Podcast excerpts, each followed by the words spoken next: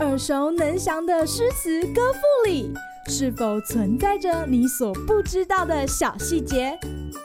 快跟着师傅麦恩居一起补充韵文当中的小惊喜！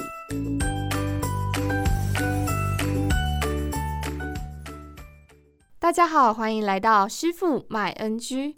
今天要和大家分享杜甫的《客至》：舍南舍北皆春水，但见群鸥日日来。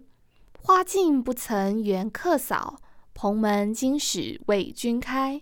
盘孙市远无兼味，樽酒家贫只旧醅。肯与邻翁相对饮，隔篱呼取尽余杯。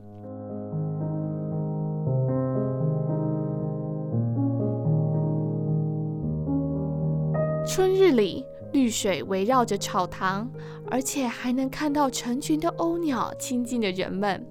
原来这就是杜甫寓居成都草堂的环境啊！不过令人好奇的是，为什么他要特别指出群鸥日日来呢？而且在《旅夜书怀》，杜甫也说道：“飘飘何所似？天地一沙鸥。”今日 NG 点。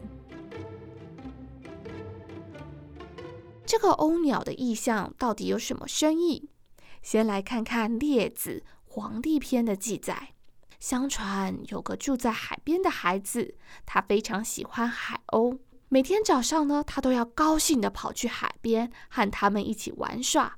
他的父亲也好生羡慕，所以就要求小孩说：“帮我捉几只来，我也想跟他们玩玩。”隔天，那位孩子又来到海边找他的海鸥朋友，没想到。海鸥却只在空中盘旋着。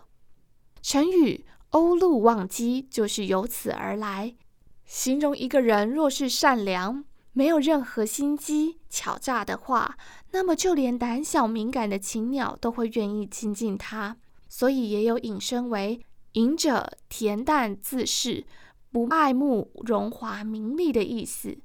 如此一来，杜甫草堂的群鸥们日日光顾。大概也暗示着他避乱于成都，不想要卷入政治斗争的立场吧。然而，鸥鸟再怎么可爱，每天面对面也不免有些孤单。所以，杜甫的“但见”这两个字，又点出了很少人来拜访他的草堂的事实。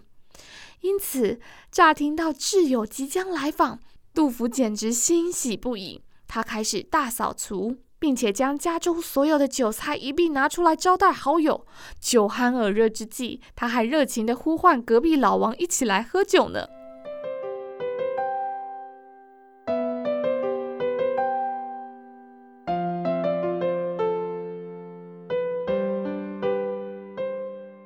整首诗紧扣着“客”这个字，从无客拜访、客至。待客到陪客人，杜甫皆以好友的感受为优先考量，让读者感受到他对好友的真诚。难得杜哥暂时放下沉重的经世包袱，不追求律诗创作的精雕细琢，以浅近的言语展现跟朋友把酒言欢的人生乐趣。如果是你，你会如何招待要来家里玩的好朋友呢？是赶紧收拾好房间，还是带他去参观家里最漂亮的地方呢？如果能从唐诗中看到跟自己生活的连结，小朋友，你或许就会觉得，其实杜甫也跟我们一样呢。好啦，今天的师傅卖安居就到此结束，下回见喽，拜拜。感谢收听今天的师傅麦恩居，想要了解更多有关韵文的趣味知识。请记得按下订阅键，follow 我们，让你的诗词歌赋不 NG。